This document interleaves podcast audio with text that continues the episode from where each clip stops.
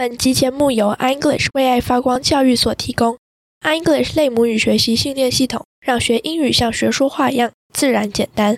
Learning English as native speakers。同样，身为爸妈的你我，在教养孩子路上也需要养分成长。在团团转的每一天，也需要休息充电。嗨，我是超爸 Eric，我是超妈 Kelly，欢迎来到平凡爸妈很 super。让我们成为你的超级学伴，共同用爱与孩子一起发光。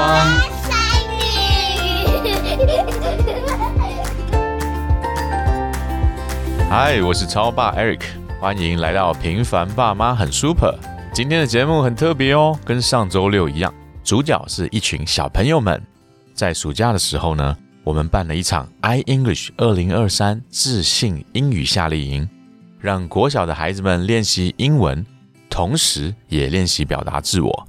那这集特别节目呢，是孩子们第一次录制广播剧的作品哦。让我们欢迎这群孩子一起收听他们的故事吧。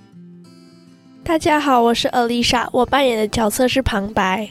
大家好，我是 James，我扮演的角色是巨人。大家好，我是医生，我扮演的角色是 Jack。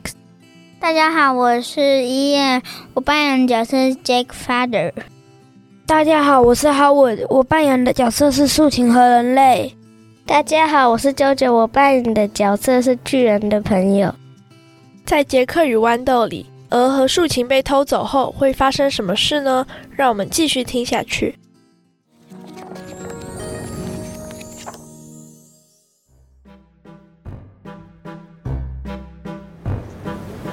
Once upon a time, there were two giants who live above the clouds.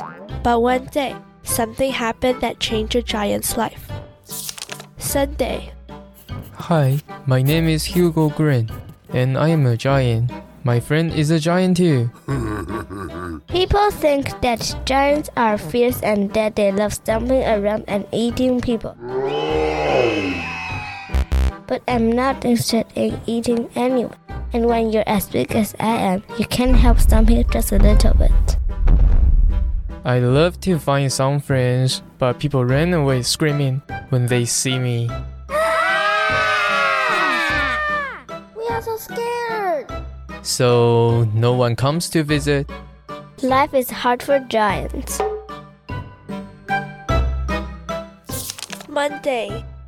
Today, some strange things happened. At lunchtime, the giant smelled a little boy. I think he's been here before, but I've never seen him. I hope he might have come around to make friends. We played the Fee Fi Fo Fun game that I used to play with my father when I was little. But we thought the boy must be hiding, so he didn't come out. We asked the magic harp to play and the goose to lay a golden.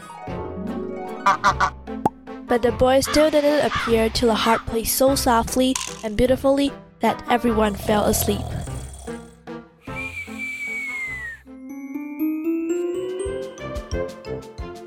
Suddenly, a dreadful noise woke them up. Their goose was very upset and squawking loudly. The harp was shouting their name. Giant, wake up! I'm in danger! Uh, uh, uh. All at once, I saw a little boy running out the door. With our magic harp under one arm and our goose under the other. I couldn't believe it. The giant ran after him, but he tripped over by his shoelace. So Jack got a good head start. I'm gonna tell my dad what's happened. Jack ran all the way to the top of Beanstalk, then quickly reached the ground and cut down the beanstalk before the giant could reach the top. I suppose he didn't want to be my friend after all.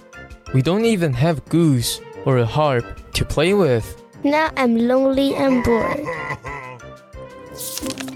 Tuesday. We had nothing else to do, so we spent all morning watching the boy way down there on the ground. He built a lovely house for our goose and asked the magic harp to play for his father. He looked very happy. Is that a golden egg? Impressive. They must be very poor. Their house is tiny. They don't have any animals, not even a cat. I wonder where they find money for food. Hmm. Wednesday.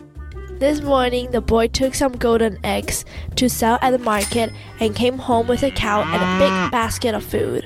I'm so proud of you, Jack. His father was so excited that he danced around and around the house. Then they ate a big lunch. Now I think I know why the boy stole our harp and goose. But I still miss them. Thursday. We have decided what to do. We've built an enormous ladder. We can climb to the ground and talk things over with the boy and his father. Maybe we can share the golden eggs. Maybe we can all listen to the harp together.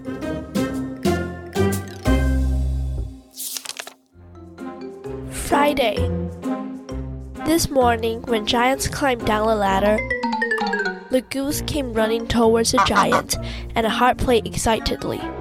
But the boy and his father screamed and ran inside.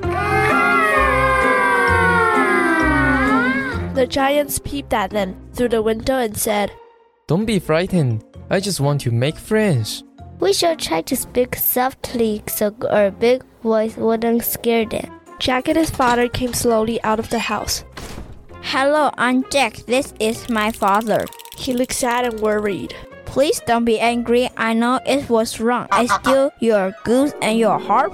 I took them because we are very poor and very hungry. I'm not angry. I'm just lonely and bored.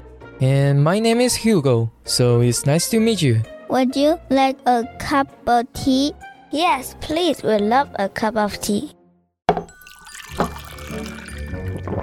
After morning tea, Giants helped Jack collect some firewood. Giants walked on tiptoe so that the ground wouldn't shake. We helped his father in the garden. I was careful not to step on vegetables. I also learned how to milk the cow. We talked about lots of things and had a wonderful time. Next weekend, Jack and his father are going to come and stay with us. We're going to share the goose and the harp. Life is good for some giants, don't you think?